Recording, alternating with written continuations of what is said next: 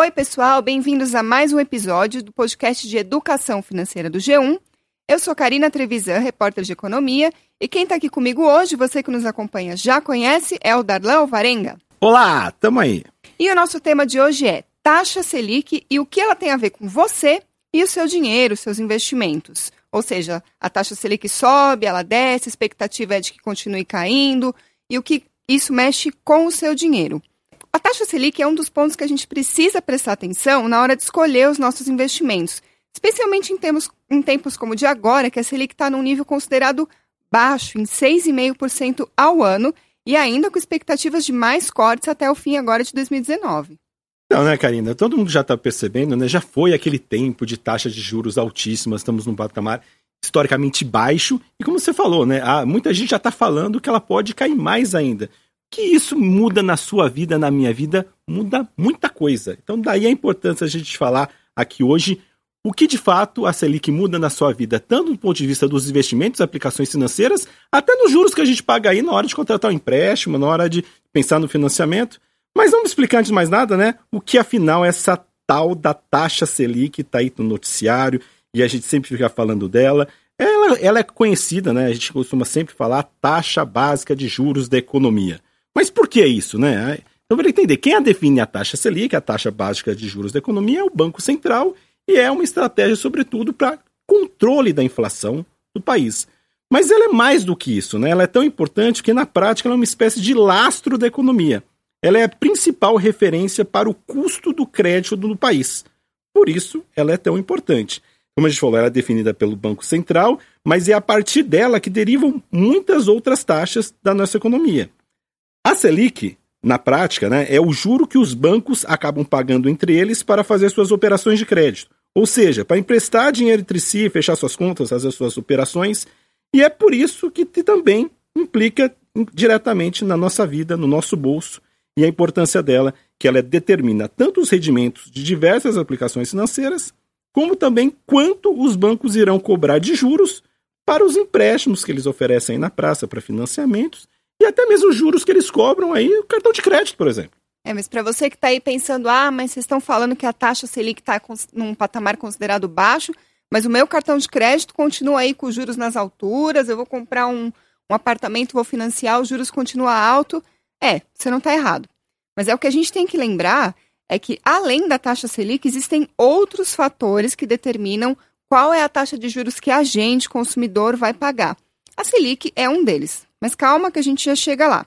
Antes disso, a gente vai falar sobre é, os, os, investimentos e o que a taxa Selic influencia nisso, ou seja, quanto você ganha para deixar o seu dinheiro guardado. Vamos lá, gente. Então, a Selic, que a gente falou, tem impacto, sobretudo, nos chamados investimentos de renda fixa, que são os investimentos muito comuns, aqueles que o gerente do banco sempre oferece e que o brasileiro, durante muitos anos até hoje, é uma opção muito usada, e daí entra nesse rol aí tanto os fundos de investimento como também os CDBs dos bancos, que é uma outra taxa, mas acompanha diretamente a, a variação da Selic, e aí a própria modalidade que passou a ser muito conhecida, virou popular nos últimos anos, sobretudo o sucesso nesse, o histórico de anos de juros muito, muito alto no país, que é o Tesouro Direto. E muita gente passou a entrar, fazer esse tipo de investimento, justamente porque o retorno era muito alto, que era baseado numa taxa de juros aí muito alta, né? E a, o mais conhecido passou a ser o Tesouro Selic, que nada mais é do que uma das modalidades do Tesouro Direto, que é aquela opção de título que quando você entra, faz opção de investimento, lá escolhe o papel, é um papel vinculado à Selic e a rentabilidade sempre é determinada pela trajetória da Selic até a data do vencimento daque, daquele título. Então, se a Selic cai, o que vai acontecer? Essa rentabilidade passa a cair. Então, como esses títulos também costumam ser de médio e longo prazo, o que acontece? Você comprou esse papel, um cenário de, um, uma, de uma taxa Selic num, num, num patamar, e agora a Selic está caindo, o que vai acontecer? Aquela rentabilidade projetada no momento que você comprou, pode ser que ela possa estar caindo. E, e o que você faz agora? A gente tem que sair, tem que fugir disso, eu vou perder dinheiro. Calma, gente. Muita calma nessa hora não se não é tanto para se preocupar, mas muita coisa pode acontecer e vale a pena você avaliar e começar a refletir se é a melhor opção. E é isso que a gente vai discutir agora. É, não precisa se desesperar, até porque a gente sempre fala aqui é que a rentabilidade é importante, aliás, muito importante na hora de você escolher onde vai investir, se é tesouro, se é ação, se é poupança, enfim, o que quer que seja, mas não é o único fator que a gente tem que prestar atenção. Além do quanto você vai ganhar, você tem que olhar o nível de risco, por exemplo, desse, desse investimento que você está escolhendo. Ele é apropriado para você? Você é uma pessoa que tolera mais risco aí, tentando ganhar um pouquinho mais de rentabilidade? Ou você prefere jogar mais seguro? O Tesouro Direto ele é considerado pelos especialistas como um dos investimentos com risco mais baixo do mercado. Então, você pode estar pensando, ah, eu devo sair do Tesouro porque a Selic está rendendo pouco, para tentar ganhar um pouco mais, mesmo correndo um pouco mais de risco em outro investimento, como, por exemplo, o mercado de ações? Sabe qual é a resposta para essa pergunta muito importante? Não? É, nem eu. Ah, Karina, não, não, não, não, pode parecer até uma sacanagem estar fazendo aqui. Ah, vocês fazem a pergunta, não tem resposta. Não, gente, o que eu queria dizer é que o importante é que é realmente muito cuidado, é importante ter calma nessa hora. E mais do que tudo, né, é deixar claro aqui que, se tratando de investimento, nunca existe uma resposta ou estratégia única, definitiva, matadora. Não, você tem que sair, não é isso, agora é esse. Pois então... é. Você que está nos ouvindo pode ter pensado na hora. Sim, lógico que é hora de sair do Tesouro Selic para correr um pouco mais de risco, porque eu quero ganhar mais. Compensação, alguém que está ouvindo do seu lado pensou, mas nem pensar que eu vou correr risco com o meu dinheiro que eu ali suo para juntar, nem ferrando. Então, ou seja, cada um tem a sua resposta, cada um tem o seu perfil de investimento e não tem resposta certa. A verdade é que ninguém pode conhecer melhor o seu perfil de investidor quanto você mesmo. Você que sabe o quanto você tolera de risco, se a segurança pesa mais ou menos que a rentabilidade para você. E outra também tem a questão do momento de vida que você está. Tem gente que está para se aposentar, tem gente que é jovem, ainda está fazendo investimento de longo prazo, gente que tem família, gente que ainda não, não precisa sustentar as contas da casa. Ou seja, dependendo do seu perfil, sim, é hora de sair do Tesouro Selic, por exemplo, porque está rendendo menos, ou não. É hora de você continuar ali, segurar mais um pouco. Só você pode responder essa pergunta. É, muita coisa, gente, para a gente é, sempre levar em consideração. Mas falando especificamente em rentabilidade, aí a gente tem que deixar claro aqui, é um fato, os rendimentos, os investimentos em renda fixa não estão mais rendendo tanto quanto rendiam antes e deixaram de ser tão vantajosos ou tão é, atrativos como eram no passado. Daí o sucesso ou a maior procura por outros investimentos, a gente tem que falar aqui direto, bolsa de valores, mercado de ações. Um dos motivos dessa maior procura do índice Ibovespa ter passado a ter uma alta relevante é justamente a maior entrada de investidores. A gente já falou que já fizemos podcast sobre alta de investidores na Bovespa, então esse é o fator, as pessoas estão em busca de um retorno maior. Estão, assim, num, momento que a taxa Selic caiu, chegou no patamar de agora, é, a, a, os retornos passam a ser pou, pouca coisa, dependendo do a maior parte dos fundos de investimento, um pouco acima da inflação. E a pessoa quer retorno, né? A pessoa quer estar tá atrás de fazer o dinheiro render mais, se multiplicar. Essa é a busca do, do investidor. E daí que cada vez mais os fundos de renda fixa estão, estão virando uma opção muito conservadora ou não está atendendo aí a ambição dos investidores e essa pessoa que está disposta a correr um pouco mais de risco tem encontrado, existe, daí que a gente colocar aqui, um cardápio de outras opções. A gente já falou aqui do mercado de ações, da Bolsa de Valores, mas não é a única, tem outras opções. E daí, só para a gente dar aqui uma leve apresentação do que tem por aí, para não se pensar só de é, renda fixa, CDB, a gente pode aqui citar alguns casos, como são os fundos multimercado, são os fundos que não são apenas baseados na Selic, em títulos, mas também faz uma composição lá de câmbio, até alguns índices de mercado, índices de ações. Tem uma novidade agora que está sendo oferecida, está ganhando espaço, são as LTFs, sempre atrelados a índices de ações. Então, a pessoa que não acha muito arriscado, complicado, ter que entrar no mercado de ações, escolher, escolher algum tipo de papéis, tem essas opções. Está em alta também debentures, que são, são os títulos emitidos pelas próprias empresas que entram no mercado oferecendo títulos. Enfim, tem um cardápio aí.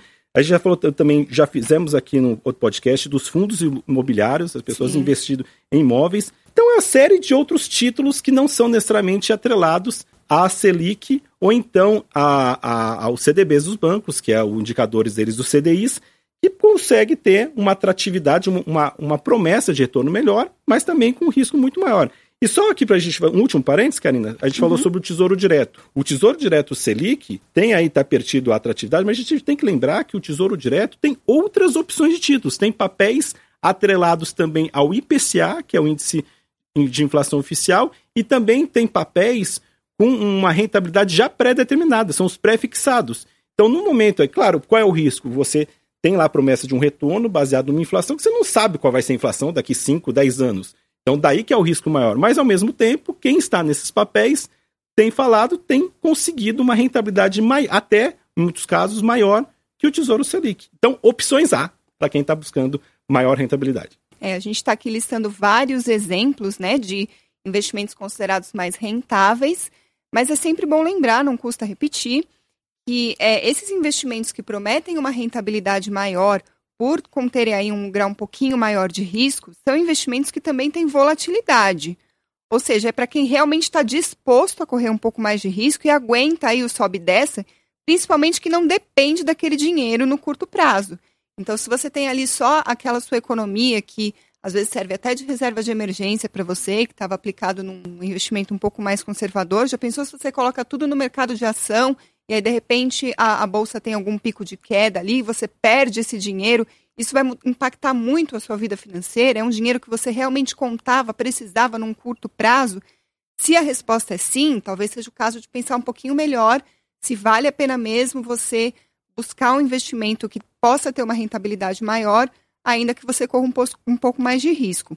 A gente já falou outras vezes aqui, o que os especialistas dizem é: não comprometa as suas economias, a sua reserva de emergência, no investimento com risco mais alto. Eu conversei com o Tiago Reis sobre isso, ele é da Suno Research. Vamos ouvir o que ele diz. É a redução da taxa Selic, que está num patamar bem baixo, história, está nos menores níveis da história, é, torna uh, o investidor de renda fixa um investimento menos atrativo em termos de retorno em relação ao que era no passado. A taxa Selic já no passado já foi de 30, 20, é, ultimamente, mais recentemente aqui em 2016, chegou a 14%. Então esse era o, era o retorno que o investidor tinha ao aplicar em títulos públicos é, de curto prazo. Obviamente, com a queda, o dinheiro do, do investidor começa a render menos. E parte dos investidores começam a buscar alternativas. Existem aqueles investidores que investiam na renda fixa por conta de segurança, por conta de liquidez e também por conta do retorno, quando dá 14%. Só que quando começa a negociar aí na casa dos 6%, 6,5%, e a inflação é de 4%, 4,5%, mais desse tiro de imposto de renda ainda dos 6,5%, sobra 1%, 2% ao ano, é muito pouco, comparado com o que já foi no passado. Então, os investidores que buscam rentabilidade começam a buscar outras alternativas. É, aliás, eu acho que esse é o principal motivo que o número de investidores em ações e em fundos imobiliários tem crescido verticalmente nos últimos meses.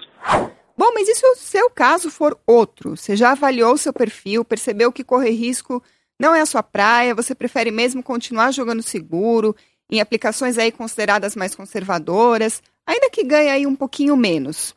E aí, o que fazer em tempos de Selic baixa? Você vai ganhar menos dinheiro? E agora, o que fazer?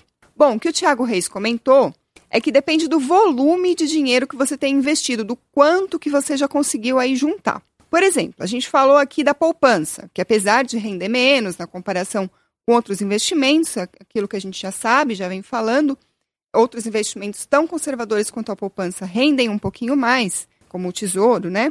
Mas ainda assim, a poupança continua sendo a aplicação preferida dos brasileiros. E tem número, Darlan, que confirma isso. Olha só, uma pesquisa recente da Confederação Nacional de Dirigentes Logistas, CNDL, e do Serviço de Proteção ao Crédito, SPC. Essa pesquisa mostrou que 65% das pessoas, ou seja, mais da metade, que tem investimentos, escolhe a poupança para fazer isso. Ou seja, continua sendo aí uma preferência forte dos brasileiros. E aí você pode estar pensando, né? Agora que a Selic está baixa, compensa tirar o dinheiro ali da minha poupança, que é mais prático, já estou acostumado, mexo no aplicativo do banco. Compensa mesmo eu colocar o meu dinheiro na renda fixa? Vai render tão é, mais assim, a ponto de fazer essa mudança? Vamos ver o que o Tiago Reis respondeu. É, depende do, do volume que ele tem investido. A conta, nesse, nesse patamar de, de Selic, fecha para o tesouro, tesouro Direto quase que em qualquer cenário. Mas o ganho começa a ser cada vez mais marginal, né? Num, num você vai ganhar um, um, 2% a mais, para quem tem, sei lá, mil reais aplicado, ganhar 1, 2% a mais é 10 ou 20 reais por ano. Não vai mudar muito a vida da pessoa. Se o cara tem 10 mil reais, vai ser 100, 200 reais por ano. É um bom dinheiro, mas não é algo que vai mudar drasticamente a vida das pessoas, né? Eu acho que a poupança dificilmente vai fazer sentido do ponto de vista financeiro. Realmente ela tem uma praticicidadezinha lá, né? Tá, tá, tá bem acessível nas plataformas dos bancos, se bem que o Tesouro também tá, né? É um pouquinho mais complicado, mas tá lá alguns cliques de distância a mais. Mas se o cara não tem mais de 10 mil reais, não vai fazer tanta, tanta diferença aplicar na poupança ou no, ou no tesouro. Vai dar uns 100, 200 reais a mais por ano. É, em geral, não vai mudar estruturalmente a vida financeira de ninguém. Então, gente, muita gente fica preocupado, né? Ah, isso tem pouco dinheiro, só está na poupança. Calma, gente, porque a poupança ainda é a opção de investimento preferido do brasileiro. O ponto é que o brasileiro ainda poupa muito pouco, tem pouco dinheiro guardado. E para quem guarda muito pouco, muita calma nessa hora, a poupança resolve por aí, pode resolver num, bom, um primeiro momento. Procurar novos investimentos, rentabilidades é sempre um segundo passo. Mas se já é o seu caso, já tem uma reserva financeira e tá, só usa a caderneta de poupança, daí vale sim o alerta. Deixar o dinheiro só na caderneta de poupança hoje, realmente, gente, não vale a pena. Tem outras opções e o alerta que a gente faz aqui, fique atento não só às opções que os bancos oferecem, né? Que os bancos costumam a primeira opção depois das poupanças são fundos de investimento, CDBs, são aquelas propostas, geralmente aquelas opções que tem taxa de administração. Então, quando você pega a diferença da eles falam uma rentabilidade, ela está rendendo bem acima da, da inflação, mas quando você tira a taxa de administração, nessas aplicações incide imposto de renda, então o saldo líquido lá ou vai ser igual ou às vezes até menos. Então, daí a importância de estar tá vendo as opções, até mesmo fora desse cardápio oferecidos pelos bancos. Mas vamos falar agora um outro ponto que a gente já tinha destacado no começo, que a Selic tem impacto e tem a ver com o nosso dinheiro, além dos investimentos, que é o custo do crédito, ou seja, o custo dos financiamentos, o custo dos empréstimos. Sim, gente, o quanto o banco cobra para emprestar dinheiro para o cliente tem a ver diretamente com a taxa Selic. Então, daí, quanto mais alta a Selic, maior é a tendência que os juros para os consumidores sejam também mais altos. Daí que a gente observou também, né? Os juros do crédito imobiliário, por exemplo, passaram a cair nos, é, desde o ano passado, acompanhando justamente o movimento da Selic. Não acompanha, não é diretamente proporcional, mas sim a Selic afeta sempre no custo do crédito final ao consumidor. Agora você pode estar pensando, ah, mas a Selic está baixa e os juros do meu cheque especial continuam um escândalo nas alturas. Isso é verdade, né? Isso não é só uma impressão. Isso acontece porque a Selic não é a única variável que conta na hora dos bancos definirem suas taxas, né, Karine? Pois é, como a gente estava comentando no começo, o banco observa outros fatores para definir qual é a taxa de juros que ele vai cobrar de você na hora de te emprestar o dinheiro, seja aí num crédito pessoal ou até na taxa que você paga no seu cartão de crédito, num financiamento. A Selic tem influência sim sobre isso, mas não é só ela. Um dos fatores que são observados pelos bancos é a própria situação da economia. E tem bastante a ver, né, o momento atual que a gente está passando com a taxa de juros para o consumidor final. Se a economia não vai tão bem, a atividade está fraca, se o cenário é ruim, a probabilidade dos clientes desses bancos de repente se virem numa situação de desemprego, não conseguirem quitar as parcelas do seu empréstimo ou atrasar a fatura do cartão, a probabilidade ela é maior. Ou seja, o banco precisa se preparar para eventualmente lidar com uma taxa de inadimplência maior do que seria se a situação fosse outra. E como que ele faz para se proteger disso? Aumentando a taxa de juros. Porque aí os clientes que conseguirem honrar aí os seus compromissos, quitar as suas parcelas, eles vão acabar tendo aí um. O banco vai conseguir receber uma remuneração maior por aquele empréstimo que vai compensar esse, esse perigo, digamos assim, da taxa de inadimplência dos outros clientes que não vão conseguir. Então, a situação da economia a, a, e o perigo do desemprego e da inadimplência, por exemplo, também são observados pelos bancos na hora de definir os juros, não só a taxa Selic. É, e tem outros fatores em jogo também, né? É muita polêmica em torno disso, né? Porque a, os juros dos bancos não caem, continuam nas alturas, né? A questão de baixa concorrência, né? O fato é que com Selic alta ou baixa, os juros dos bancos são sempre muito altos, né? principalmente nessas modalidades de crédito como cheque especial, cartão de crédito. Então, daí que o mais importante, a melhor estratégia é qual é? Fugir das dívidas, gente. Fuja das dívidas. Planejamento financeiro. Poupar para fazer o seu dinheiro render mais para você ganhar com juros, não pagar juros, né? Esse é o segredo que a gente espera ter aqui de alguma maneira ajudado a você compreender um pouco mais os impactos da taxa Selic na sua vida. Exatamente. A gente viu hoje, então, que em tempos de Selic baixa é preciso prestar atenção nos seus investimentos, principalmente investimentos em renda fixa. Você pode estar ganhando um pouquinho menos de remuneração, em compensação, investimentos que possam te pagar um pouquinho mais, geralmente vêm com mais risco. E a, o segundo ponto é que a Selic influencia também no quanto você paga de juros para os bancos. Bom, a gente espera que a gente tenha ajudado a tirar suas dúvidas sobre a Selic e o que ela tem a ver com você. O episódio de hoje vai ficando por aqui. Semana que vem tem assunto novo. Valeu, pessoal. Tchau. Bons investimentos. Tchau.